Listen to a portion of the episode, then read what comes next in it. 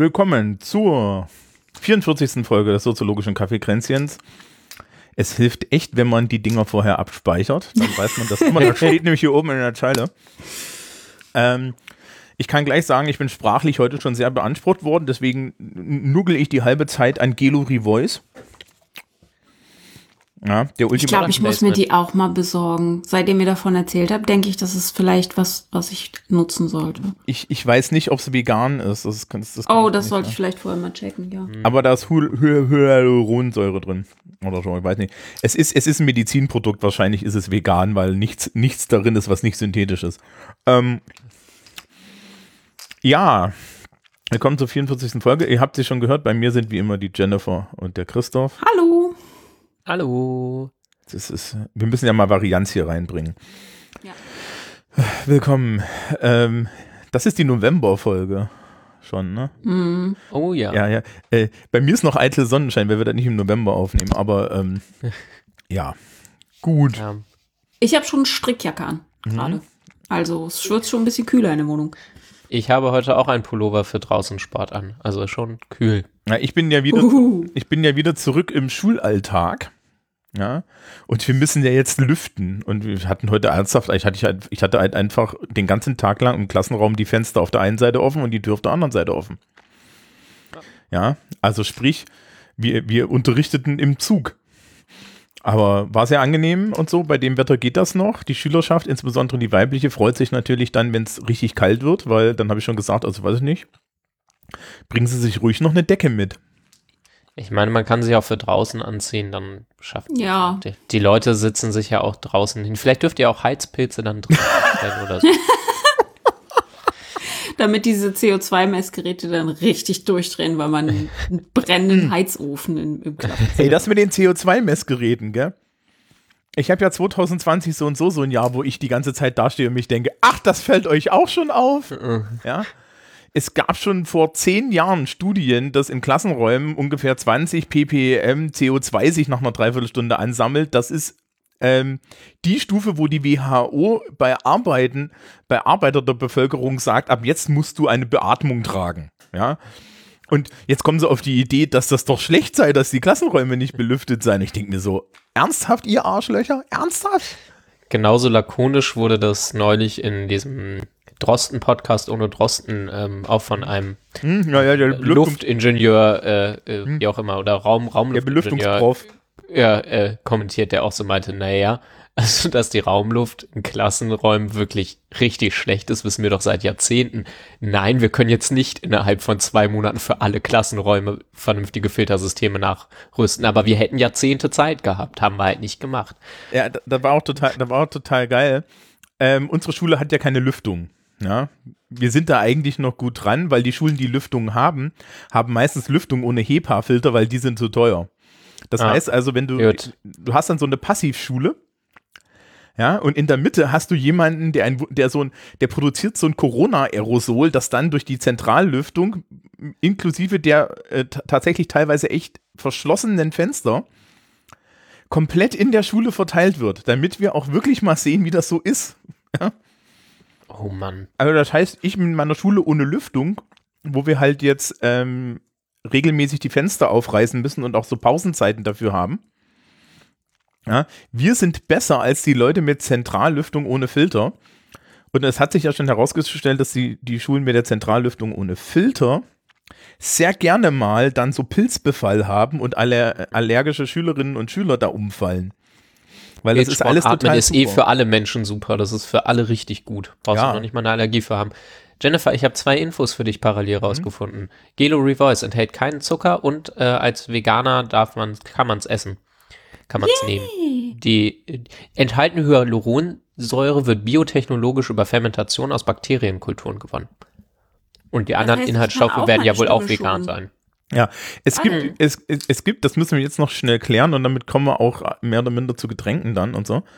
Es gibt drei Geschmacksrichtungen und es gibt nur eine Ware, die ist Kirsch. So. Und da stimme Thomas zu, ohne die anderen zu kennen. Es gibt noch, glaube ich, Cassis und Orange oder sowas. Und die, ja, das klingt schon mh. Hm. eklig. Ja, Orangenbonbons nee. schmecken meist wie äh, Chlorreiniger riecht. Finde ja. ich. Ach. Weil das aus dem gleichen Simrise, aus der gleichen Simrise-Pipette kommt, schätze ja. ich. Das ist, ja. Okay. Ich mach mal. Ihr, ihr habt keine Ahnung, wie schlimm das mit Simrise wirklich ist. Die Leute, die in Holzminden wohnen, kriegen jedes Mal die Krise, wenn da mal wieder irgendwie entlüftet wurde. Dann stinkt nämlich die ganze Stadt nach wahlweise Erdbeerkaugummi oder Bratensoße oder so. Ist ja. richtig übel. Doch, ich habe, ich habe zwei Verbindungen zu Holzminden und die haben beide eine Verbindung zu Simrise. Ich habe eine grobe Idee. Mhm. Mhm. Ich mache jetzt hier mal eine Kapitelmarke. Ja, sehr gut. Und es geht um Getränke. Also wir waren ja schon bei, bei, bei, bei, bei naturidentischen Aromastoffen. ja. Kommen wir zu den natürlichen Aromastoffen Christoph. Äh, ja, ich habe nichts zu essen, weil ich gleich im Anschluss zum Sport hoppe. Und ähm, ich habe mir vor dieser Pandemie ähm, in einem Abverkauf vom Samovar ähm, so Pyramidenteebeutel gekauft. Für Christoph ist mal unterwegs und will unterwegs und woanders auch guten Tee trinken, aber nicht immer losen Tee und Filter und so mitschleppen. Ähm, genau, und jetzt ist die Pandemie und ich bin gar nicht mehr viel unterwegs. Vorher war ich ja immer viel unterwegs, jetzt bin ich nicht mehr viel unterwegs und deswegen gibt's heute mal einen Jasmin-Tee aus dem Beutel von Samovar aus dem Sale. Mhm. Schmeckt aber ganz solide. Nur nicht nach Jasmin, aber es ist ein leckerer Grüntee. Gut. Ja. Großartig. Äh, ich habe, so? Äh, ich, ich habe zuckerfreien Eindudler. Sehr gut. Weil es ist noch, es, also ich war kurz davor, mir tatsächlich einen Tee zu machen, weil ich echt halt stimmlich durch bin. Aber ich habe halt zuckerfreien Almdudler und Geluri Voice, weiß aber auch, dass ich das garantiert, wenn ich das gleichzeitig benutze, nicht mischt. Ja. Also da wird Zeit drin, zwischendrin vergehen. Ja. Stellen wir vor. Und hm? hm? eine Sache muss ich noch sagen. Mein Rewe hier vor Ort ist ein Versager-Rewe, nachdem ich nämlich ja. wusste, dass Jennifer Lebkuchen bekommen hat. Ähm, dachte ich, ich kaufe mir auch Lebkuchen, war gestern extra nochmal bei Rewe, weil ich dachte, wir nehmen für November auf, da passt das ja eigentlich schon, kann man schon mal machen, kann man schon mal essen.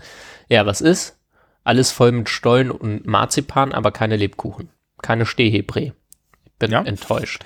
Äh, ich habe mir eine ne Packung Stehhebrä tatsächlich die Tage gekauft und habe sie vor dieser Sendung weggeatmet, obwohl ich vorhatte, sie eigentlich jetzt zu essen. Ah, sehr gut. Mhm. Das hat sehr gut, gut geklappt. Das mit dem Abnehmen ist aktuell total top. Ich gehe halt einfach nicht mehr auf die Waage wahrscheinlich, damit das nicht so schlimm ausfällt. Nee. Vielleicht erst wieder, wenn die Lebkuchenzeit vorbei ist. Das Auto reguliert sich dann ja meistens. Ja, ich bin aber auch emotional stabil genug, dass mir das nichts tut, wenn es mal wieder hochgeht. Ja. Ich äh, bin bei der anderthalbsten Schachtel Lebkuchen und der ersten 600 Gramm Packung Gewürzspekulatius, weil für mich ist seit Ende August Herbst. Und äh, ich lasse mir da auch nicht reinreden. Sobald es Lebkuchen gibt, ist Herbst und das wird zelebriert. Äh, Christoph hat schon drunter gelitten, weil ich äh, Kürbis-Sticker in Telegram entdeckt habe und die Salem-Sticker wieder rausgekramt habe. Ich kommuniziere nur noch über Gruselkürbisse und Hexenkatzen. Ähm, mein Lebkuchen habe ich jetzt allerdings schon aufgegessen. Ich habe aber noch Earl Grey da. Sehr gut. Bin ein bisschen fanatisch, was Herbst betrifft, aber sonst geht's gut. Ähm, was mich, mich da ja wundert, ist, warum du da den Herbst als Ausrede brauchst. Weil es sonst keinen Lebkuchen gibt. Ja, aber für den Rest? Für die Kürbissachen? Nee, ja, genau. Also ich benutze ja auch eigenartige Sticker die ganze Zeit. Ich weiß nicht, Kürbisse gehören für mich tatsächlich zum Herbst. Mhm. Die sind halt saisonal, äh, ne? Ja, genau. Das ist halt so wie Erdbeeren im Frühjahr, Frühjahr so. Ähm, und Salem, das sind so Halloween-Sticker. Also es ist mehr so ein, ich fange einfach schon sehr früh an mit Halloween. Das ist wie Leute, die im Oktober anfangen, für Weihnachten zu dekorieren. Also ich bin einfach nur sonderlich durch. Ich bereite mich nur schon auf den Festtag vor. Mhm. Aber sonst habe ich ja andere Grusel, äh, Hexen, Kramszeug, mit dem ich den Rest des Jahres fülle. Nur halt im Herbst sind es Kürbisse und Salem-Sticker. Ja, Ach, du hast mich ja auch dieses, diese, diese, diese, diesen Dreiteiler zum Thema die Geschichte der, der Hexen in den Medien aufmerksam gemacht. Das war voll spannend. Das war voll spannend, wobei ich da festgestellt habe, den Großteil der Sachen tatsächlich kannte. Also gerade jetzt, ich, ich habe die ersten zwei Zusammenfassung geguckt. super. Ja. Ähm, mit, ich kannte nämlich noch nicht alle Filme tatsächlich und nicht alle Bücher. Ähm, und wann Hexen wieder im, in, in Medien ankamen und wie sie da gezeichnet wurden und so, das ist eine super gute Zusammenfassung. Hm. Wir verlinken den mal. Ja. Hm. Also wenn ihr jetzt gerade mit Halloween durch seid, wenn ihr diese Folge hören könnt, ähm, könnt ihr das ja nochmal euch angucken, um ja, aber ihr seid Post Halloween, Halloween könnt ihr was euch zu ja auf Nightmare Before Christmas vorbereiten. Ja, vor allen Dingen, ihr seid, mit, ihr seid mit Halloween durch und es ist November, ja. November ist so dunkel. Ja. Da brauchen wir nichts. Ähm, ich liebe Dunkelheit. Ja. Das ist schon in Ordnung so. Ähm, wir brauchen noch, wir haben noch Hausmeisterei. Ja. Zwei Dinge. Ähm, soll ich anfangen? Willst du anfangen? Fang du an. Okay. Ha, Habe ich Hausmeisterei oder meintest du Christoph? Dich. Oh. Wir hatten das im Vorgespräch geklärt, dass es unter Hausmeisterei oh. läuft. Oh ja, okay. Aber ich kann das auch für dich machen, dann beschämt es ein bisschen du mal. mehr. Ja. Ähm, Mach du mal. Also relativ einfach. Äh, ich werde immer noch kein Geld für irgendeine meiner Produktionen nehmen. Dazu bin ich schlicht und ergreifend zu gut bezahlt. Aber man kann jetzt ähm, in meinem mitwirkenden Profil unten unter diesen Folgen einen Auphonic-Knopf finden. Wie, wie das Auphonic-Logo aussieht, findet ihr in der Sidebar. Da ist ein großes drin, weil ich dafür natürlich das auch hier so mit angebe. Und da kann man mir Auphonic Credits schenken. Und das heißt also, man kann mir Zeit bei Auphonic schenken, die ich dann dafür benutze, diese Folgen hier alle gleich laut und schön und, und klanglich und toll zu machen. Und weil Auphonic doch relativ ins Geld geht an bestimmten Stellen, insbesondere wenn man mal kurz irgendwie Podcast-Reisen macht und solche Sachen, ähm, freue ich mich tatsächlich über diese Credits. Ja, die sind auch weitaus einfacher als irgendwelche Sachen von der Wunschliste oder so, aber ansonsten gibt es weiterhin alles, was ich so produziere, äh, in, in kostenlos, weil, naja, also wir haben letztens festgestellt, dass ich zu den 10% der, der meistverdienenden Deutschen gehöre. Ich darf, glaube ich, nicht jammern.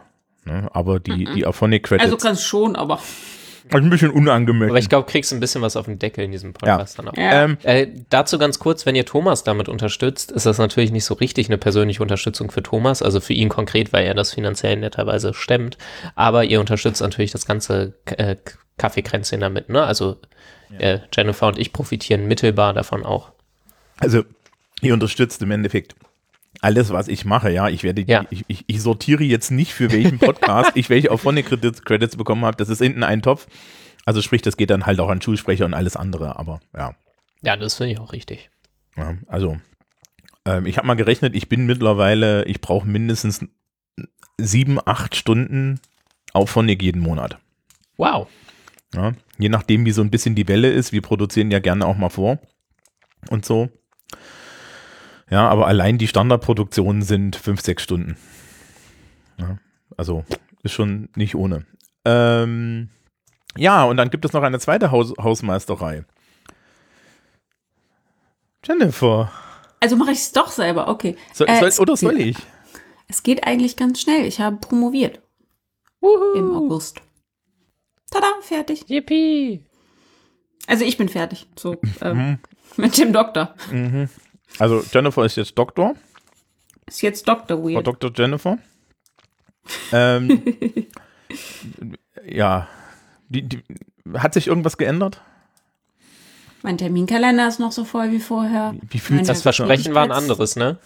Ha? Ja, irgendwie, ja, das Versprechen war so, ja, und dann wird alles ruhiger und dann hast du nicht mehr so viel zu tun. Der Mental Load ist ein bisschen weniger, weil man nicht mehr die ganze Zeit seinen, äh, seine Doktorarbeit im Hinterkopf behalten muss aber den fand ich persönlich gar nicht so tragisch. Ähm, ja, und sonst.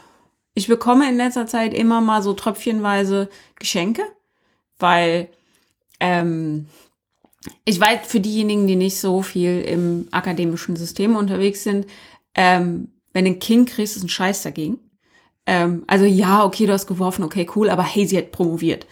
Äh, deswegen kriege ich ab und zu immer noch mal Blumen und Bücher und so ein Kram weil meine Kollegen, Kolleginnen, also jetzt gab es gerade Blumen von äh, den Kollegen und Kolleginnen.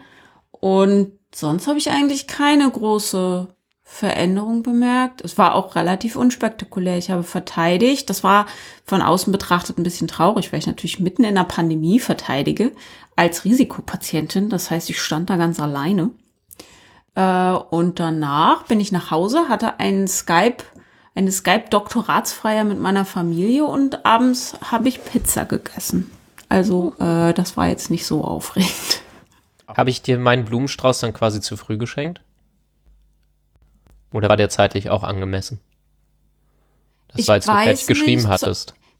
Der, man, äh, du hast quasi das, wo man trinkt. Also eigentlich trinkt man ja auch noch dazu. Das Trinken habe ich ja bis jetzt erfolgreich umgangen. Also auch anderen Leuten ständig ähm, ein auszugeben. Du hast mir quasi Blumen geschenkt, wenn du hättest Sekt mit mir trinken sollen. Das ist aber doch, ja, das ist aber doch genau der Style. Ich finde das vollkommen in Ordnung. Also ja. Sekt hätte ich nicht mit dir getrunken, von daher. Also eben. Wenn du jetzt unbedingt möchtest, kann ich dir noch gern per, per Fleurop irgendwie ein Bouquet schwarze Rosen schicken oder so. Oh Gott, bitte nicht. Gut. Äh, ich, hab, ich, bin, ich, ich bin tatsächlich irritiert darüber, weil ähm, man bekommt das bei den anderen nicht so richtig mit, weil ich ja auch in einem Büro mit Menschen sitze, die entweder schon lange, lange, lange promoviert haben oder niemals promovieren werden. Und hatte das nicht so in Erinnerung, dass man äh, danach auch immer noch was bekommt und so. Äh, aber in meinem Büro hängt immer noch ein riesiges Banner, mhm. was irgendwie nicht verschwindet. Mhm. Und ich bin zu klein, um es abzumachen. und es liegt auch immer noch das Dr. Hut Konfetti auf meinem Schreibtisch. Ich habe es schon zusammengefegt, aber ich weiß nicht, wo es hingehört. Deswegen liegt da immer noch, liegen da immer noch hunderte kleiner Doktorhüte in Glitzer. Ich war ja im Urlaub, also konnte ich mich nicht darum kümmern, dass die kleinen Doktorhüte verschwinden. Aber ich glaube, das wird wieder benutzt, deswegen habe ich es nicht weggeworfen. Mhm. Alles okay. Also, äh, ist ein großes Ding und am Ende, also sollte ein großes Ding sein und am Ende fand ich es gar nicht äh, so ein großes Ding. Und wie immer, äh, ich hatte weder einen Nervenzusammenbruch, noch war ich übermäßig äh, aufgekratzt, sondern es war halt so, wie ich immer, ich bin halt relativ entspannt. So. Und das zog sich so durch. Ja. Na dann. Nach, Aber sonst hat sich nichts geändert, glaube ich. Nachdem, wie immer. Nachdem du das Gefängnis der Dissertation überwunden hast.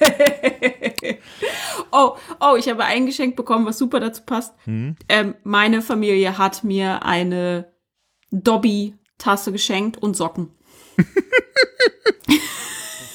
Das ist super. Die, ich habe die Kapitelmarke nach der goldenen Brücke gesetzt. So. Gut.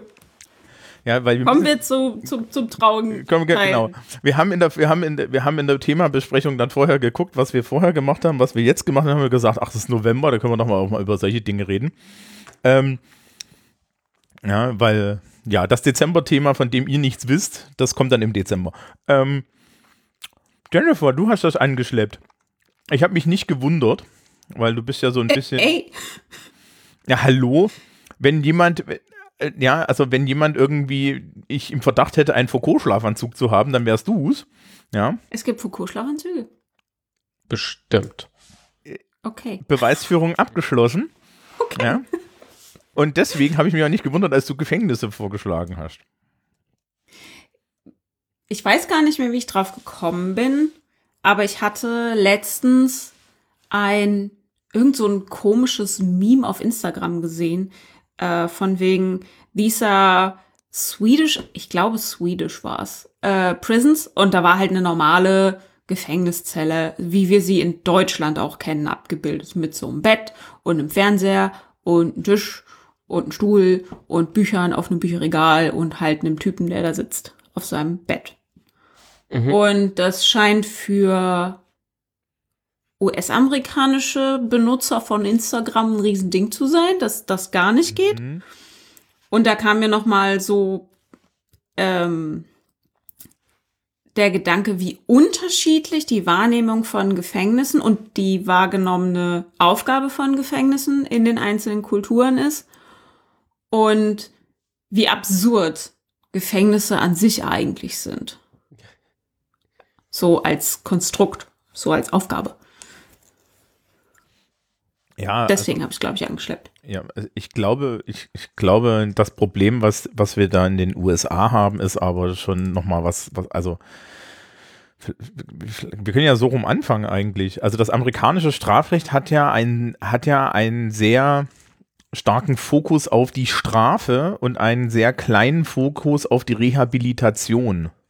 Mhm. Und ähm, dementsprechend ist man natürlich auch der Meinung, dass das Gefängnisinsassen gefälligst ja unter Scheißbedingungen zu halten sind. Was sich ja jetzt auch in der Pandemie äh, wirklich als ganz katastrophal herausgestellt hat, weil das halt so wirklich Breeding Grounds waren, ja. Und dann wurden massenweise Leute, die man freilassen konnte, auch freigelassen, worauf dann die ganzen konservativen amerikanischen Politiker und die, diese ganzen Deppen, ja, so, so Sturm gelaufen sind nach dem Motto, jetzt sind die ganzen Verbrecher wieder draußen. Ja.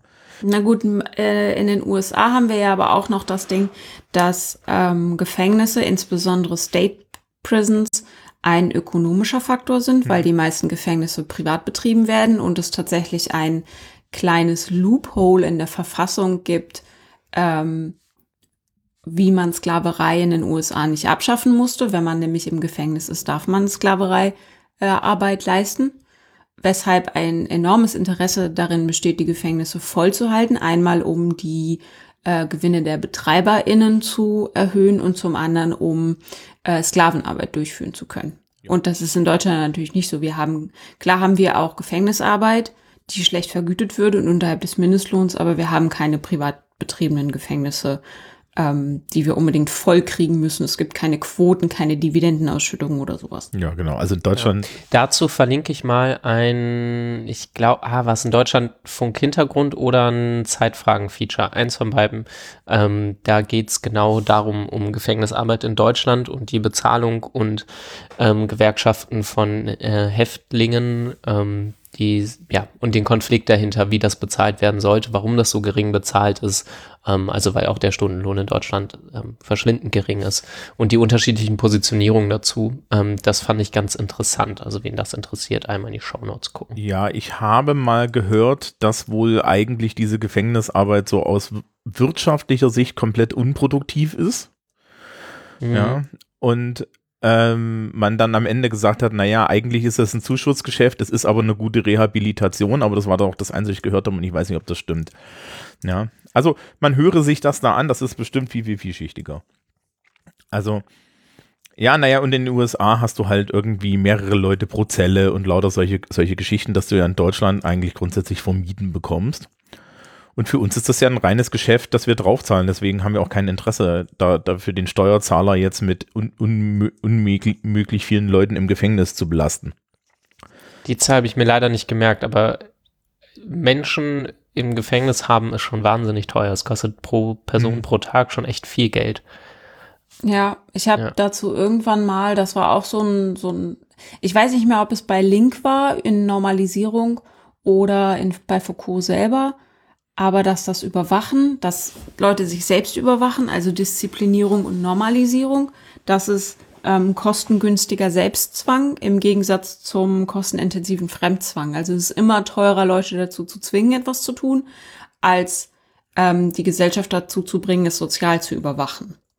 Ja, Jennifer, ich habe eine Frage an dich, weil du jetzt gerade mit Foucault schon angefangen hast. Ich habe in Vorbereitung auf die Folge aus dem Shortcuts-Buch zu Foucault, wo verschiedene Texte und Interviews mit ihm gesammelt sind, nochmal ein Interview zu Überwachen und Strafen ähm, gelesen. Und er sagt, dass irgendwie 17. bis 18. Jahrhundert man eben so ein bisschen weggekommen ist davon, ähm, Leute einfach drastisch und brutal zu bestrafen. Ne? Also so diese mittelalterlichen Strafverfahren kennen wir, glaube ich, alle, müssen wir jetzt nicht durch durchkauen, die waren ja wirklich richtig, richtig physisch gewaltvoll und er sagt, dass es, Zitat, einträglicher war, ähm, Leute als Strafe einzusperren. Das hat man vorher eigentlich mit so Landstreicher innen und so weiter gemacht, also mit Bevölkerungsgruppen, die jetzt nicht akut straffällig geworden waren, aber die, die einem irgendwie unlieb waren. Die hat man eigentlich eingesperrt und dann ist man auf die Idee gekommen, man könnte doch einfach als Strafe die Leute einsperren.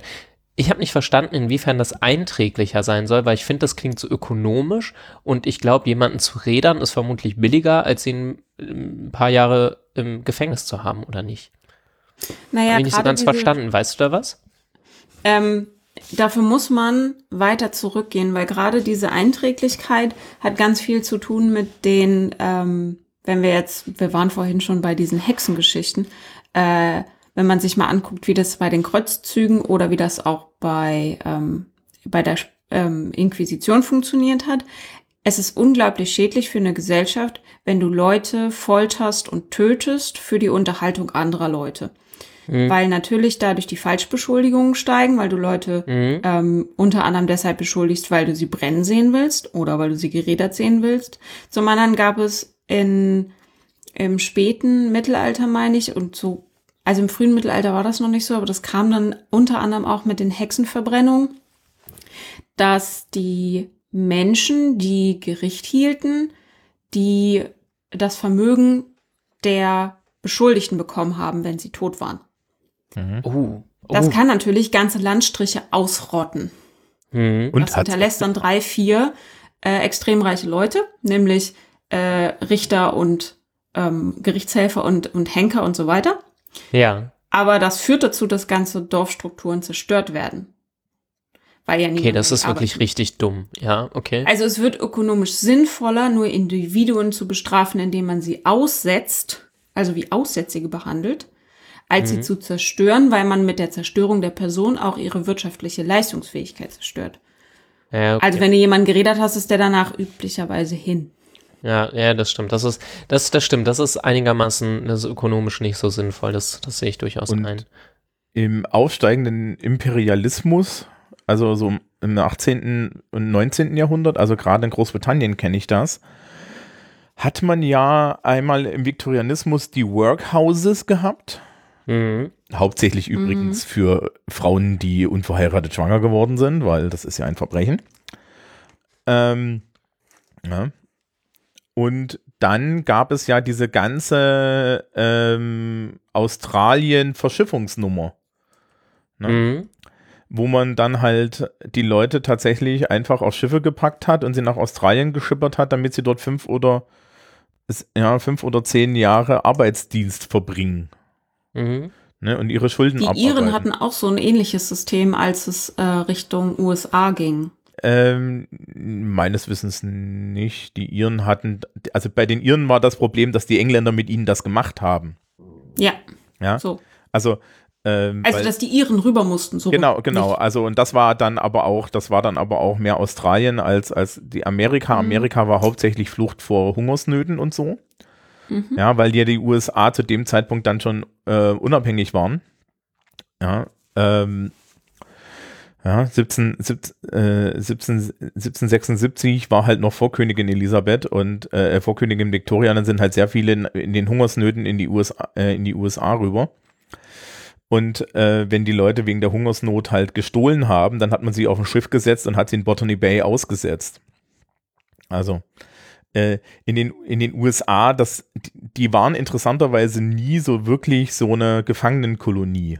Ne, die, die Gründung war halt einmal religiöse Flüchtlinge und äh, das andere waren äh, Kapitalisten. Okay, da hat sich jetzt nichts geändert. Ne? Du hast ja religiös bekloppte Kapitalisten. Aber so, das, äh, also diese, und diese Idee, Leute halt in Arbeits, ja, in irgendwelche Workhouses, in irgendwelche äh, Arbeitskolonien zu stecken und sie einfach ihre Schuld abarbeiten zu lassen, das ist natürlich dann schon früh kapitalistisch gewesen. Mhm. Ja, was man da auf jeden Fall erkennen kann, ist, ähm, dass es eine gesellschaftliche Abkehr davon gibt, die Leute einfach vor die Stadtmauern wahlweise zu werfen oder sie äh, zu töten und damit aus der Gesellschaft zu exkludieren. Ähm, also man hat schon, man hat sowas wie ein Inklusionsparadigma, was man jetzt aber nicht so äh, liebevoll humanistisch verstehen darf, wie man ähm, heute über Inklusion spricht. Ähm, sondern man hat einfach eine, eine Abkehr davon, Leute komplett rauszuwerfen. Man sieht irgendwie Formen der Einbindung. Man kann die dann natürlich auch noch mit irgendwie Resozialisierung hübsch anstreichen. Ähm, ob das dann letztlich funktioniert oder auch wirklich so gemeint ist, ist nochmal eine andere Frage. Aber ich finde, man sieht da wie an anderen Stellen ähm, in der Entwicklung der Moderne auch ganz schön, dass man eben ja zum einen eine organisationelle Einbindung hat ähm, im, in Form von Strafe. Also Organisationen sind ja auch eine Erfindung der Moderne, also vor, vor Industrialisierung und so kannten wir Organisation als, als Sozialform nicht so richtig und das Gefängnis ist eben jetzt dafür zuständig. Ähm, ja, und zielt eben auf irgendwie Einbindung von Menschen zumindest. Man bringt sie halt nicht mehr um oder packt sie einfach irgendwo hin, wo sie komplett abgeschnitten von der Welt sind. So absurd es klingt, es ist schon eine Humanisierung des Rechtssystems, nämlich indem man Menschen auf einmal als Rechtssubjekt versteht und nicht mehr als ja. Rechtsobjekt. Und äh, dieses, man, na, wie beschreibt man das? Ihr kennt doch alle diese Inklusionsbildchen mit den Bubbeln, so Inklusion, mhm. Integration etc. Was wir vorher gemacht haben, ist, die Leute einfach komplett aus dem, aus der Blase zu entfernen, heißt, heißt sie umzubringen, im Zweifel. Oder sie lebensgefährlich zu verstümmeln. Und jetzt ähm, Gefängnis schafft dieses Aussätzigsein innerhalb der Blase. Wir tun sie in einer Anstalt. In dem Zusammenhang ist für Foucault zum Beispiel die Psychiatrie auch das gleiche wie ein Gefängnis. Eine Disziplinaranstalt, genauso wie Schule. Mhm. Ähm, damit der Rest nicht mit ihnen umgehen muss. Beziehungsweise damit die anderen wissen, also wir wissen ja auch, dass Angst vor äh, Tod niemanden davon abhält, eine Straftat zu begehen. Im Gegenteil, je näher dieses das rückt, das sehen wir auch mal wieder an den USA, weil die haben ja halt noch die Todesstrafe. Ähm, je näher die Leute an das nächste Mal gehe auf den Stuhl komme, kommen, desto eher sind sie bereit, schwere Straftaten zu begehen. Weil ist ja eh egal. Weil ist genau ist dann jetzt eh egal. Genauso wie es gibt diese dreimal, wenn man dreimal im Gefängnis war, kommt man danach nicht mehr raus. Oder Three so? Strikes äh, ist mittlerweile abgeschafft, großflächig. Ah, aber das war ja. immer Bestandteil von vielen Untersuchungen, dass je näher sie an dieses dritte Mal rankam, äh, desto weniger schockte sie die Strafe. Das heißt, wir wissen, wenn wir ein Individuum aus der Gesellschaft entfernen, indem wir es umbringen, hat das für die anderen keinen großen abschreckenden Effekt. Und wir haben das Individuum aus der Gesellschaft entfernt und damit auch alle zukünftigen Wirtschaftsleistungen. Wenn wir sie nun in diese Disziplinaраnstalten stecken, sehen die anderen, oh, ähm, dann werde ich entfernt, dann bin ich aussätzig. Wir bauen also sozialen Druck auf, weil das ist viel schlimmer, konstant sozialen Druck zu haben, als irgendeine sehr weit weg Bestrafung, die man sich gar nicht vorstellen kann. Sozialer Druck ist jeden Tag real, Bestrafungen in der Zukunft sind es nicht für die meisten Menschen. Ich es ist weniger das Gefängnis, wovor die Leute Angst haben, sondern Gefangener zu sein. Mhm. Einer von denen.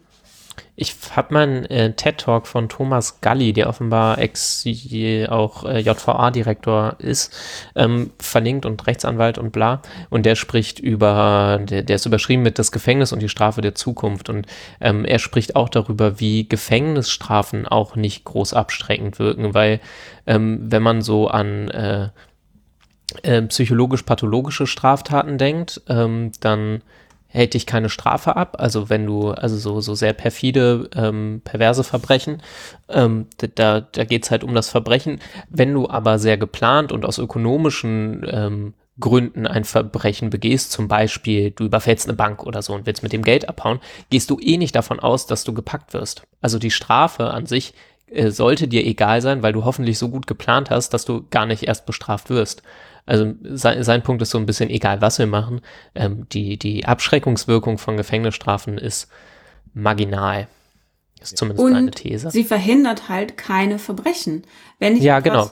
aus pathologischen Gründen äh, tue, dann hätte mir Therapie geholfen, frühzeitiges Erkennen von Warnsignalen etc. Weshalb ich mich ja auch immer noch dafür ausspreche, dass wir alle mindestens einmal im Jahr, wenn nicht sogar zweimal im Jahr oder so, zu einem Checkup bei einer psychologisch trainierten Person gehen müssen, weil wenn du durchdrehst, merkst du es als letztes. Ähm, also das, da wäre schon mal Angst vor Strafe, wenn du aus pathologischen Gründen Verbrechen begehst, dumme Idee. Und da ist auch das Gefängnis der völlig falsche Ort für dich. Ja. Äh, wenn du aus ökonomischen Gründen, zum Beispiel weil du an der kapitalistischen Gesellschaft teilhaben willst, du dir aber die kapitalistische Teilhabe nicht leisten kannst, wenn du da Strafen begehst, ist die ist das Gefängnis nicht der richtige Ort für dich, zum Beispiel wegen Schwarzfahren. Wir haben Leute, die sitzen wegen Schwarzfahren im Gefängnis. Wir haben Leute, die sitzen wegen Drogenabhängigkeiten im Gefängnis. Auch da ist das Gefängnis der falsche Ort. Da wäre eine Suchtklinik der richtige Ort und da wäre die Entkriminalisierung von Drogen die richtige Handhabe. Aber wir sind immer noch nicht dabei, dass Gefängnis der richtige Ort für diese Menschen ist. Vor allem nicht, wenn wir sie resozialisieren wollen, dann ist das der völlig falsche Ort. Also ich glaube, es ist halt gesellschaftlich schwer durchzusetzen. Also ich finde, man kann das immer wieder beobachten, ähm, dass auch aus der Politik weiterhin immer mal wieder Erhöhung von Strafmaßen gefordert werden. Und ich habe es gerade eben eingehend schon mal gesagt, ähm, natürlich sind ähm, es, ist, das sind die Gefängniskosten sind extrem hoch. Also es ist nicht günstig, Leute zu inhaftieren. Aber als Politiker, Politikerin bist du von den Kosten, glaube ich, nicht so unmittelbar betroffen. Also ich glaube, ich habe das Gefühl, die Verbindung wird nicht gemacht. Wenn du aber mhm. sowas forderst, wie du es gerade vorgeschlagen hast, Jennifer, was ich natürlich prinzipiell unterstütze, ähm, so aufsuchende Sozialarbeit, generell mehr Sozialarbeit, psychologischer Checkup, da sind die Kosten, glaube ich, ähm, springen in der Debatte stärker ins Auge. Das heißt, Erhöhung von, also die Forderung nach härteren Gefängnisstrafen, nach stärkeren Strafmaßen, ähm, ist erstmal kostengünstig und du musst als Politikerin nicht belegen, wie du das finanzieren möchtest. Ich glaube, danach habe ich mich gefragt. Oh ähm, Gott, habe ich mich oh, erschrocken. Ich, mich auch. ich habe den Button nicht gefunden. das ist okay. Gott, oh Gott, ich bin ähm, so jumpy. Und, das ist auch ja. ein interessantes Phänomen, ne? dass bei allen möglichen Sachen, wenn du mehr Geld ausgeben willst für Sozialarbeit, wird sofort gefragt, wie willst du es finanzieren. Wenn du Grundrente für Rentnerinnen und Rentner möchtest, musst du sofort sagen, wie du es finanzieren willst. Wenn du ja. sagst, Kinderschänder äh, werden wir jetzt für 30 Jahre einsperren, fragt niemand, wer den Tagessatz bezahlen soll. Ja. Weil alle meinen, ja, okay, da gehören die auch hin es wird immer noch bei aller aufsuchenden Sozialarbeit, bei aller psychologischer Betreuung Menschen geben, die so gefährlich sind für sich und andere, dass sie nicht frei in der Gesellschaft rumlaufen dürfen. Das ist also, vollkommen okay. Aber dann braucht man halt nicht so viele Gefängnisse und vor allem müssten vielleicht Gefängnisse anders aufgebaut sein. Weil der, wenn man den Strafcharakter wegnimmt, macht vieles in so einer Einrichtung keinen Sinn mehr. Ja, das muss hauptsächlich, ist dann hauptsächlich das Design auf Sicherheit ausgerichtet, ne? Also, ähm, also das ist ja auch total verständlich, wenn ich jemanden einsperre, Menschen, ich finde das ein total normales Verhalten, wenn man eingesperrt wird, ausbrechen zu wollen. Hm. hm. Ich find, also In anderen Ländern gibt gruselig, wenn man für, ein, für, wenn man für Ausbruchsversuche ein höheres Strafmaß erhält, so so so ein basismenschliches Verhalten zu bestrafen, finde ich total absurd, weil ich kann euch ganz ehrlich, sollte ich, ich bin tätowiert, wahrscheinlich gehe ich irgendwann mal in den Knast. Ähm, ich kann euch nicht garantieren, dass ich niemals versuchen würde, auszubüchsen. Weil ich glaube, das ist ein normales menschliches Bedürfnis, frei zu sein. Mhm. Würde ich unter den Gesichtspunkten übrigens günstiger wäre es zum Beispiel Menschen einfach unter Hausarrest im eigenen Heim mhm. einzusperren. Ne? Also es gibt solche Modelle. Hm? Mit so ja, genau. Ja, mit Fußfesseln, genau Also ich meine, das ist jetzt auch nicht gelebte Freiheit, aber ich glaube, ähm, äh, das Bedürfnis zur Delinquenz und so ist halt ein anderes und man hat dann vielleicht auch nicht so diese die komplette Einschränkung von Sozialleben. Und ich meine, die Erwartung, also was passiert, wenn man Menschen in Gefängnisse packt, von denen man, an die man dran schreibt, so wir wollen Resozialisierung, ähm, aber man packt sie in ein Milieu von anderen kriminellen Menschen. So was, was glaubt man, was passiert? Ja, so dass alle die nicht miteinander reden. Nach, ja, genau, alle Sozialverbindungen nach außen werden gekappt oder, oder in weiten Teilen, weil es halt auch einfach massiv sozial sanktioniert ist, also unabhängig von den technischen Möglichkeiten des Kontakthaltens. Ähm, so, so was glaubt man, welches Milieu entsteht? Und ich fand das in dem Interview mit Foucault auch noch ganz interessant, dass er ähm, sagt, naja, aber mh, hm, die Delinquenz, die Breite, hatte dann irgendwie mit dem Bürgertum schon seine Berechtigung, weil was passiert, wenn man Delinquenz hat? Man hat eine Begründung, um Polizei ähm, ja, in, in großer Breite durchzusetzen und Menschen zu kontrollieren, auch ähm, mehr oder minder anlasslos. Mhm. Das heißt, für Machthabende ist es durchaus nicht ganz verkehrt, ähm, delinquente Menschen in der Gesellschaft zu haben, weil man darüber Kontrolle rechtfertigen kann. Das fand ich ein ganz interessantes Argument. Also diese Fokus es kommt halt so alles immer wieder runter auf diese Illusion von Sicherheit und diese dieses ja fast schon fremd gefütterte Bedürfnis nach absoluter Sicherheit. Hm. Wenn wir noch mehr Leute, also ich will gar nicht bestreiten, dass es furchtbare Straftaten gibt, die natürlich nach Recht und Gesetz verfolgt und irgendwie geahndet werden müssen. Ich bin mir nur nicht sicher, ob ich bei Ahnden die gleichen Vorstellungen habe wie andere Leute, weil keine Ahnung, jetzt ist doch gerade wieder viel in den Medien, dass so ein Kinderschändering, äh, nee, wie heißt das? Pädophilen, heißt das, glaube ich, offiziell.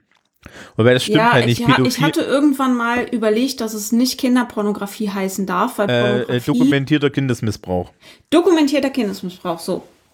Äh, aufgedeckt wurde, ein richtig großer Ring. Und das Internet ist voll mit Kastrationsfantasien, hm. Mordfantasien, diese Menschen betreffend. Und ich will das überhaupt nicht kleinreden. Und ich glaube, wenn man selber Mutter oder Vater ist, hat man da ein anderes Verhältnis zu. Vielleicht trübt das dann so ein bisschen die, ähm, die emotionale Reaktion. Aber ich hatte noch nie das Bedürfnis, andere Leute zu verstümmeln, ehrlich gesagt. Und das ist ja auch nicht hilfreich. Was, was hat das Opfer davon? Was hat, also wie hilft das, eine pathologische Situation aufzulösen? Ich weiß es nicht. Also. Ich glaube, es geht halt um so eine absolute unschädliche Machung, ne? Die ich auch einigermaßen absurd finde. Ich finde, daran kann man, das sind für mich die besten Beispiele dafür, sich sehr über ein geordnetes und auch hochbürokratisches Rechtssystem ähm, sich darüber zu freuen, weil es wahnsinnig stark von diesen ähm, Affekten abstrahiert, ähm, die, die, glaube ich, immer mal irgendwie entstehen können. Ähm, ich habe die auch nicht so sehr, aber es scheint ja vielen Menschen so zu gehen. Ähm, und so ein, so ein modernes Rechtssystem, was viele Instanzen hat und einfach auch eine gesunde Rechtsprechung und ähm, detaillierte Gesetzestexte, ähm, die das, das diszipliniert extrem stark. Ferdinand von Schirach weist darauf hin, dass immer aufgefallen ist, dass alle möglichen Menschen, die als Schöffen berufen werden, das kann einem ja einfach so passieren. Ne? Also da ist auch immer wieder Mangel. Das heißt, wenn ihr Schöffinnen werden wollt, macht es gerne, das ist super, gerade auch, weil die teilweise mittlerweile von rechts stark unterwandert werden. Ähm, und er meint, das sind auch Leute, die schreien zwei Tage vor Gerichtsbeginn quasi noch, naja, man muss sie alle kastrieren und äh, ein und weiß ich nicht, äh, verstümmeln und so. Und sobald du in der Funktion des Richters bist, der Richterin, ähm, hört es auf. Du, du hast diese Robe an, du weißt, okay, du trägst tatsächliche Verantwortung und die Leute werden massiv darüber diszipliniert und da freut es mich immer wieder, dass äh, ja, wir ein, glaube ich, ganz gut funktionierendes Rechtssystem haben. Hm, also die äh, Natalie Wynn von ContraPoints hat vor drei Tagen ein Video, den ersten Teil davon veröffentlicht, das heißt Justice und mal abgesehen davon, dass diese Videos immer eine Freude sind anzugucken, fand ich einige Gedanken genau zu diesem, was unterscheidet eigentlich dieses Auge um Auge von einem äh, nicht so emotionsbasiertem Rechtssystem oder dem Gerechtigkeitsverständnis ganz gut. Also ich kann das mal in den Shownotes verlinken für alle, die des Englischen mächtig sind. Wobei Natalie auch eigentlich immer Übersetzungen hat, also Untertitel, mhm. äh, in weiß was ich wie vielen Sprachen. Äh, könnte sich das mal geben, denke ich. Ja, das ist im Übrigen tatsächlich eine Sache, die mir jetzt auch, auch immer wieder aufgefallen ist mit, ähm, ich, ich bin ja in, ich bin ja beruflich und Jennifer ja auch, wir sind ja manchmal in ähnlicher Situation. Jetzt geht es bei uns nicht um Kriminalität, aber es geht bei uns am Endeffekt um Bewertung von Leistung, ne? Und das müssen wir ja auch immer von der Person weg abstrahieren. Ich habe da sehr lustigen Spaß mit meiner Schülerschaft, weil ich denen das immer erklären muss. Das ist doch, dass man das so macht weil die das jetzt auch nicht unbedingt erleben, weil viele Lehrkräfte auch gerne mal das nicht tun. Und ähm, ja, man denkt, man, man, stellt dann halt schon fest, so, ne, okay, das ist, ist, ja, ist denn das jetzt hier jetzt eine 5 oder nicht, ne? Und das ist halt eine Frage, die ist komplett unabhängig davon, wer da vor mir steht. Du kannst ein unheimlich netter Mensch sein, aber nee, ne, und das, das, tut, das tut halt auch was mit dir. Ähm, ich hatte irgendwie noch einen, ich hatte irgendwie noch einen anderen Faden, der ist aber verloren gegangen. Hm. Nicht so schlimm. Hm. Achso, das mit dem positiven Recht im Übrigen hat natürlich seine Probleme dahingehend, äh, wenn es halt emotionale Sachen sind. Und bei den, äh, bei den, bei den dokumentierten Kindesmissbrauchen, auch bei Pädophilie und so, mhm es gibt ja durchaus Projekte, das in, im psychiatrischen Bereich und im psychologisch betreuten Bereich zu klären. Ja, aber der Shitstorm, ja. den es gesellschaftlich gibt, wenn du dich auf einmal hinstellst und sagst, wir machen, wir bieten jetzt die Möglichkeit, ich glaube, in Berlin gab es da so ein Projekt. Mhm, ja. In der Charité, meine ich. Ja. Ähm, die haben auch irgendwie, die haben auch irgendwie dieses, dieses, äh, die Tagline war, damit du nicht Täter wirst, ne? Ja, genau, kein, kein Täter werden war, da gab es auch Plakate, mhm. meine ich. Und, und die Leute waren, die, die Leute sind noch total froh. Ich meine, ja, ähm, wir haben es am Ende dann natürlich mit irgendeiner Triebhaftigkeit zu tun. Und es läuft ja jetzt nicht jeder pädophile Mensch die ganze Zeit durch die Gegend und ist, ist, ist noch ein, dazu ein kompletter Soziopath und denkt sich, oh, ich mach das jetzt einfach. Und es gibt natürlich da auch ein großes persönliches Leidenspotenzial.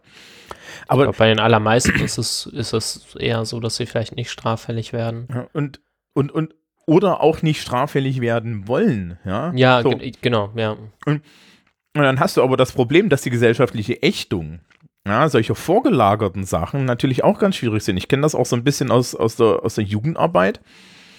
Ja, dass du dort immer zu hören kriegst, ja, warum geben wir denn dafür Geld aus? Ihr, ja, ihr gebt ja diesen ganzen jungen Verbrechern irgendwie noch einen, einen Unterschlupf und ähnlicher Quatsch.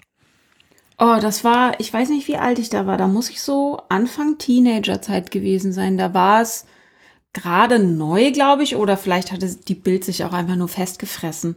Ähm, marginalisierte Jugendliche mit auf so, also aus ihrem Umfeld rauszuholen mhm. über so Auslandsfahrten. Wo die dann da gemeinsam zum Beispiel, keine Ahnung, in Spanien irgendwo in der Pampa dann gecampt haben. Mhm. Und so. Und da war es ein ganz äh, oft genutztes Motiv. Jetzt spendieren wir den Assis, und meistens waren es migrantisierte Jugendliche, noch einen Urlaub, statt sie abzuschieben. Ja. Und ich mhm. verstehe tatsächlich nicht, ähm, wie man, also einmal, wie einem das so dermaßen unzugänglich sein kann. Aber was ich meine zu beobachten ist, dass genau wie mit allen anderen Sachen, es geht darum, die Kerngruppe ähm, un, unbefleckt zu halten, wenn wir sagen, ähm, Vergewaltiger sind alle krank. So. Mhm. Oder Menschen, die Shootings machen, sind alle einfach nur krank. Mhm. Dann negieren wir damit, dass es in der Gruppe Böses geben kann. Weil die Erzählung muss immer sein, wir sind gut, die anderen sind schlecht. Mhm. Und wenn jemand in unserer Gruppe böse ist, dann muss er oder sie krank sein. Das ist ein total häufig genutztes Motiv und dann ähm, erklärt das auch so ein bisschen, warum Menschen, die man nicht zur eigenen Gruppe zählt, immer böse sind und die anderen immer krank. Mhm. Witzigerweise, also gerade bei ähm, pädophilen Menschen scheint das keinen Unterschied in der Behandlung zu machen. Da werden dann sofort bei allen die Kastrationsfantasien rausgeholt wohingegen bei anderen Straftaten halt, ja, der braucht halt Hilfe oder er muss halt abgeschoben werden. So. Ja, ja, das hängt aber der, mit der Hautfarbe zusammen. Wenn du weiß bist, Ja, genau, da gibt es auch diese, diese ähm, Farbkarten, die man anhalten kann, ob ja, genau, äh, ja, gestört ja, oder mhm. Ausländer. Mhm. Mhm. Ähm, was mir da, was mir da gerade einfällt, ist, äh, ich bin ja am Anfang meines Schuljahres und als Lehrkraft hast du auch so, so gewisse, hast du halt auch so gewisse Erfahrungen. Zum Beispiel, dass mindestens ein oder zwei Personen in einer gegebenen Klasse probieren werden, das Absenzenwesen, also ne, so Mitteilung, Mitteilung des Schulfernbleibens und so weiter, auszunutzen, um sich mehr Freizeit zu verschaffen, während sie gleichzeitig ihr Abi schaffen. Meistens aus dem Motiv heraus, ich brauche doch den Quatsch hier nicht, ich kann doch auch was Besseres machen. Mhm. Ja, es gibt natürlich noch eine andere, also gerade an meiner Schule eine andere Motivlage, nämlich die, äh, ich, muss, ich muss Geld verdienen, damit ich genug Geld habe, um diese Schule überhaupt besuchen zu können. Das hat eine ganz eigene Tragik. Ja? Ähm, wir wissen das. Also ich rechne fest damit, dass auch jetzt in meiner neuen Klasse irgendwann ich mindestens zwei oder drei Leuten da auf die Füße treten muss. Das ist ganz normal. Ja? Aber äh, das macht doch nicht die komplette Gruppe schlecht. Also ich weiß, dass es dann auch Lehrkräfte gibt, die sich dann denken, oh Gott, die sind alle schlimm. Aber das ist halt auch immer so diese, diese Gruppenwahrnehmung. Also wir kennen das ja auch, dass du äh, zum Beispiel Klassen hast, wo ein oder zwei Personen nervig sind und dann dort rauskommst und denkst, boah, die Klasse, ja, aber das ist ja nicht die Klasse, sondern es sind drei Leute oder zwei Leute, die da, die da irgendwie dir auf den Sack gehen und der Rest sind eigentlich nette Menschen, die im Zweifel darunter genauso leiden wie du. Aber dieses Abstraktionsvermögen sollte man ja eigentlich auch so ein bisschen von der Gesellschaft verlangen. Es ist natürlich billiger, das so zu machen, wie Jennifer das gerade referiert hat, ne? Wollte gerade sagen, ich habe es nicht vorgeschlagen. ähm, ich glaube aber, die ähm, sozialen Kosten, das differenziert zu betrachten, sind halt höher. Und der andere Weg ist nicht nur sozial kostengünstiger, sondern auch, gerade jetzt, wenn wir über Schule reden, der gewünschte Effekt. Denn ne, wenn wir bei Foucault bleiben mit Überwachen und Strafen und äh, Disziplinaranstalten, Schule, Militär, Psychiatrie und Gefängnis, dann ist deine Aufgabe ja, wegen dieser drei Leute genau. allen das Leben schwer zu machen, damit alle merken oder damit die Gruppe die Einzelnen wieder in das soziale Gefüge drückt. Also sprich Züchtigung durch die Einheit, wie man das beim genau. Bund nennt. Genau. Ähm, Gleiches Prinzip. Ja, äh, es tut mir jetzt aber leid, nachdem wir ja, also, also wir haben halt zumindest in dem Bereich der Schule, in dem ich bin, haben wir einen, einen absoluten individuellen, so einen individuellen Ansatz. Es geht halt immer um die einzelne Person. Also sprich, das machen wir nicht. Wir dürfen das auch gesetzlich nicht. Ist das jetzt enttäuschend? Also ent vor allem, was ich, also äh, was ich bei so Disziplinierungs ähm, Vorstellungen immer so ein bisschen absurd finde, ist, genau wie mit dem Leistungsmotiv. Man muss davon ausgehen, dass es immer Leute geben wird, die einfach nicht kooperieren. Wir haben Leute, wir haben, äh, jedes Jahr haben wir 30 Prozent eines Jahrgangs, die wir einfach hinten runterfallen lassen, weil sie die Leistung nicht auf Anhieb bringen können. Wir kümmern uns mhm. aber auch nicht großartig um die. Genauso haben wir Leute, die auf zu viel Druck, sozialen Druck, negativ reagieren. Und so einfache Disziplinierungsmodelle haben darauf keine Antwort. Also sozialer Druck kann genau das Gegenteil bewirken. Ja, deswegen ist ja tatsächlich, was man heutzutage im, im Schulwesen bei sowas macht, ist da immer erstmal zu gucken, wie ist denn die persönliche Problemlage der Person? Ja. ja. Und dann handeln wir. Und wenn du halt jemanden hast, der, der renitent ist und wo du auch weißt, im Endeffekt, ja, das ist jetzt, das lässt sich halt nicht pädagogisch lösen, dann wirst du halt drakonisch, ne? Aber es gibt halt genug Fälle, wo man das, wo, wo du am Ende feststellst, ja, aber hier steckt was anderes dahinter. Also ja, gerade bei, bei diesem Fernbleiben der Schule. Wenn dann äh, äh, du, du, du da die, das dritte Gespräch suchst oder so und auf einmal irgendjemand Tränen überschüttet, die erstmal eine halbe Stunde erklärt, wie, wie beschissen das Familienumfeld ist und wie viel Last auf der Schulter des, dieser Person lastet, irgendwie mit 17 Jahren oder so, dann denkst du dir auch so, ja, okay, ja, Warum hast mhm. du mir mhm. das nicht schon vorher gesagt? Da hätten wir einen anderen Zugang haben können, ja, genau. Mhm. Also, ähm, und das, das Schöne ist ja, dass, dass wir da jetzt eigentlich den, den Zirkel wieder zurückschlagen können zum, zum Anfang äh, der, der Unterhaltung, nämlich, dass diese Vorstellung des, des Strafens eigentlich sehr sinnlos ist. Ja, also. Ich, ich glaube, diese Vorstellung des Strafens und das Bedürfnis zu strafen entlastet die Person, die das tun will, von der komplexen Realität, der sie sich eigentlich gegenüber sieht. Wenn ich nämlich jemandem die Hände abhacke, muss ich nicht fragen, warum er gestohlen hat. Wenn ich, wenn ich die ganze Klasse bestrafe, weil jemand äh, die ganze Zeit Blödsinn macht, muss ich nicht fragen, warum die Person die ganze Zeit das Bedürfnis hat, so negativ aufzufallen. Also ich glaube, man kann schon sagen, das Bedürfnis zu bestrafen ist ein Bedürfnis nach Komplexreduktion. Ja, also das ist ja, ein, ist ja ein typisch menschliches Bedürfnis, allerdings sehr unzivilisiert. Ja, und ich und glaube ich auch glaube, die klassische Bestrafung im Gefängnis, ich, ich weiß nicht, das, das geht, glaube ich, in so, in so zumindest halbintellektuellen ähm, Unterhaltungen wie unserer dann häufig unter. Ich glaube, man untersch oder ich neige dazu zu unterschätzen, wie groß das stumpfe Bedürfnis nach Bestrafung in, vielleicht in der breiten Bevölkerung auch noch ist. Also einfach nur, weil die halt bestraft gehören. Da geht es dann auch nicht groß um Resozialisierung. Da, also irgendwie die Leute müssen vielleicht im Gefängnis nicht verrecken an den Bedingungen, aber viel mehr muss es dann auch nicht sein. Und es geht um die, um die stumpfe Bestrafung, um den stumpfen Freiheitsentzug, ohne, ohne ein Denken darüber hinaus. Ähm.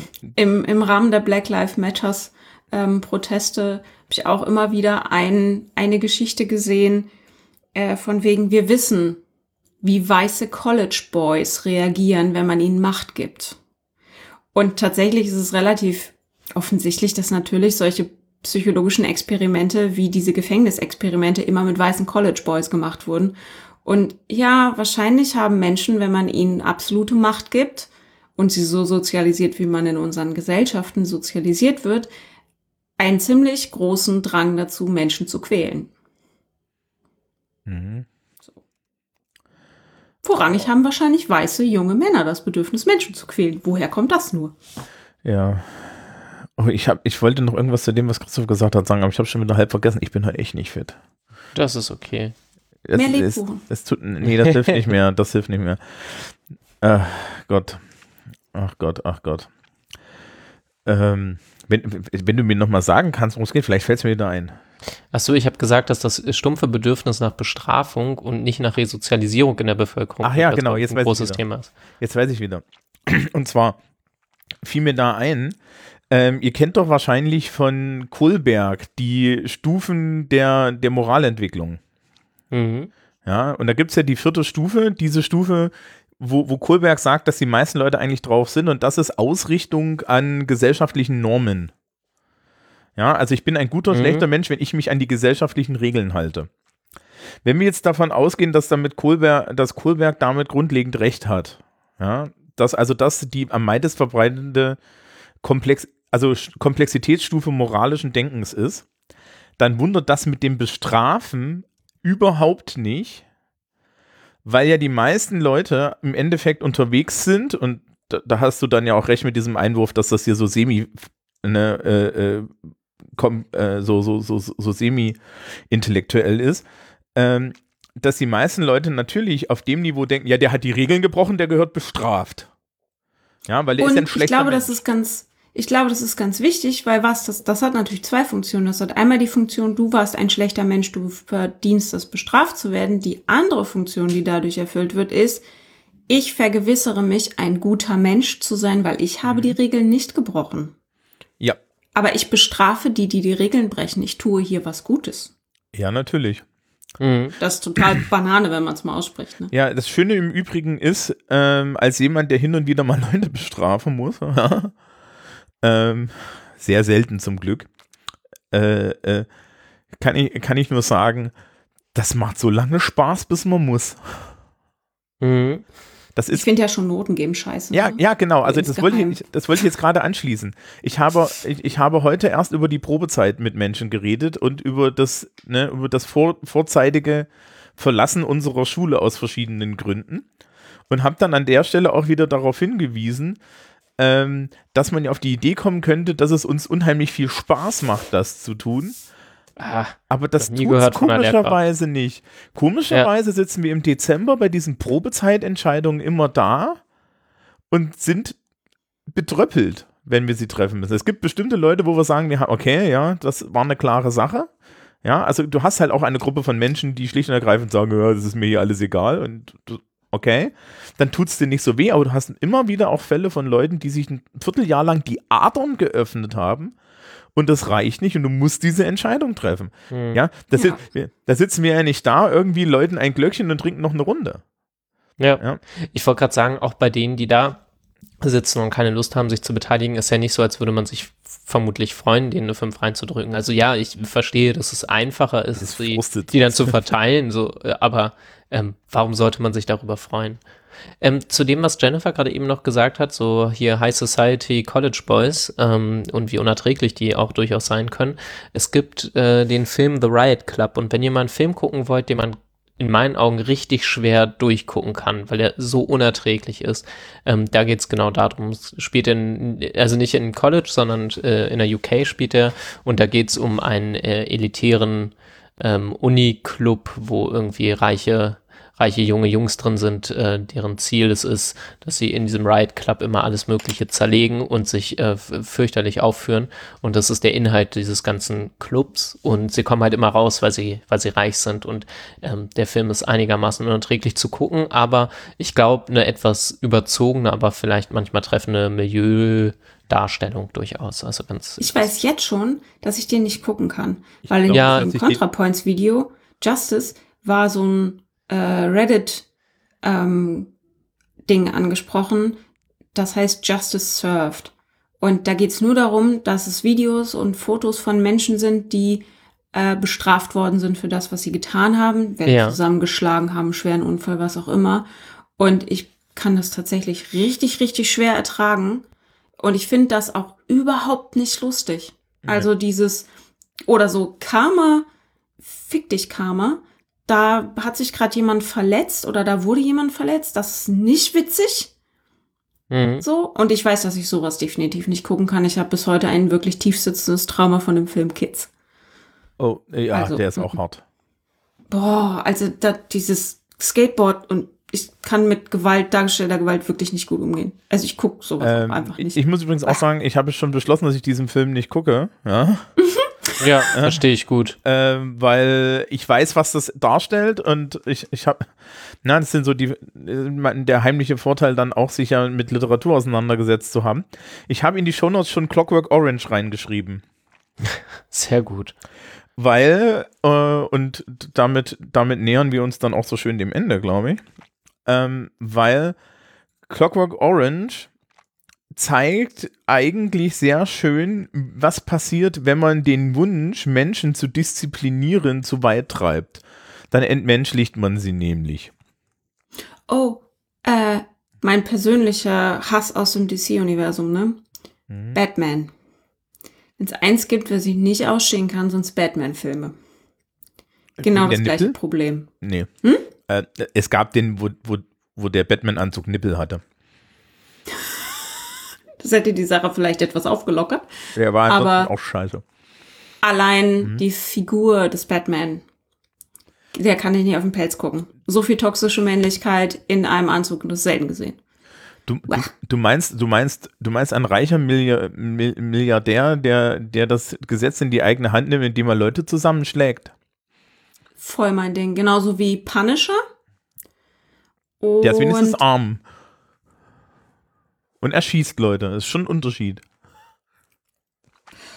Und Marvel. Also solche Filme gucke ich nicht gerne. Mich langweilen Geschichten mhm. von weißen Männern, die meinen, sie müssten mit ihren Fäusten Recht schaffen. Äh, ich fand das ganz interessant. Es gab ja so, einen Punisher, so eine Punisher-Serie auf Netflix.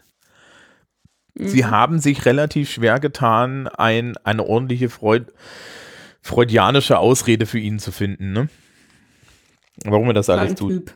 Weil, weil, seine Frau wurde dann umgebracht und so weiter. Äh, das ist übrigens, und das können wir vielleicht dann abschließen, das ist der Grund, warum ich ähm, zwei aufgehört habe, irgendwann zu einer, eine gewisse Zeit lang Ubisoft Assassin's Creed Spiele zu spielen. Mhm. Ja, ich, ähm, ich habe erst wieder angefangen, als es bei Assassin's Creed weibliche Charaktere gab. Und mhm. ich hatte auch schwere Probleme mit Watch Dogs, weil deren, deren Schreiben hatte immer grundsätzlich ein Charakteristikum. Du musstest eine Person, die über die Geschichte als wertvoll für den Charakter und damit auch für den Spielenden ja, aufgebaut wurde, wurde am Ende, ohne dass du etwas dagegen tun konntest, getötet und das war dein Grund, auf die, auf, auf die letzte finale Rampage-Mission zu gehen. Ja. Und in zwei Drittel der Fälle waren es Frauen. Eine davon nach der Geburt. Also sprich, die, die, die halt äh, schwanger da miss, misshandelt wurde, das Kind gekriegt hat und an der Geburt gestorben ist. Das war ein Black Flag. Überwachen und strafen ist halt auch ein patriarchales System, ne? Ja. Just saying. Ja. Mhm. Ach, das Buch sollten wir vielleicht noch verlinken, ne? Ja. Fällt mir gerade so ein. Das sollten wir auch noch verlinken. Ja. Okay. Ähm, machen wir Schluss? Ja. Ajo.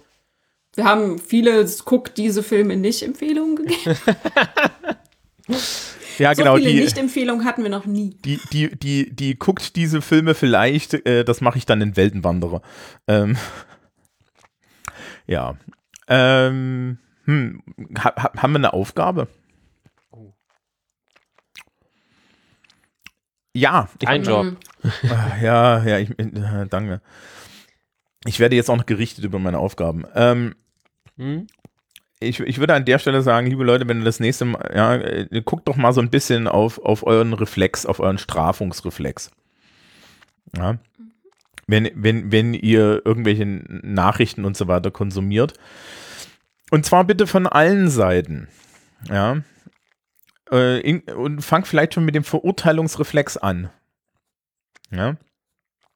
Weil es reicht vollkommen, Menschen als, als irgendetwas abzukanzeln, ähm, um dann eine äh, Bestrafung und ähnliches von ihnen wirklich zu rechtfertigen, ja.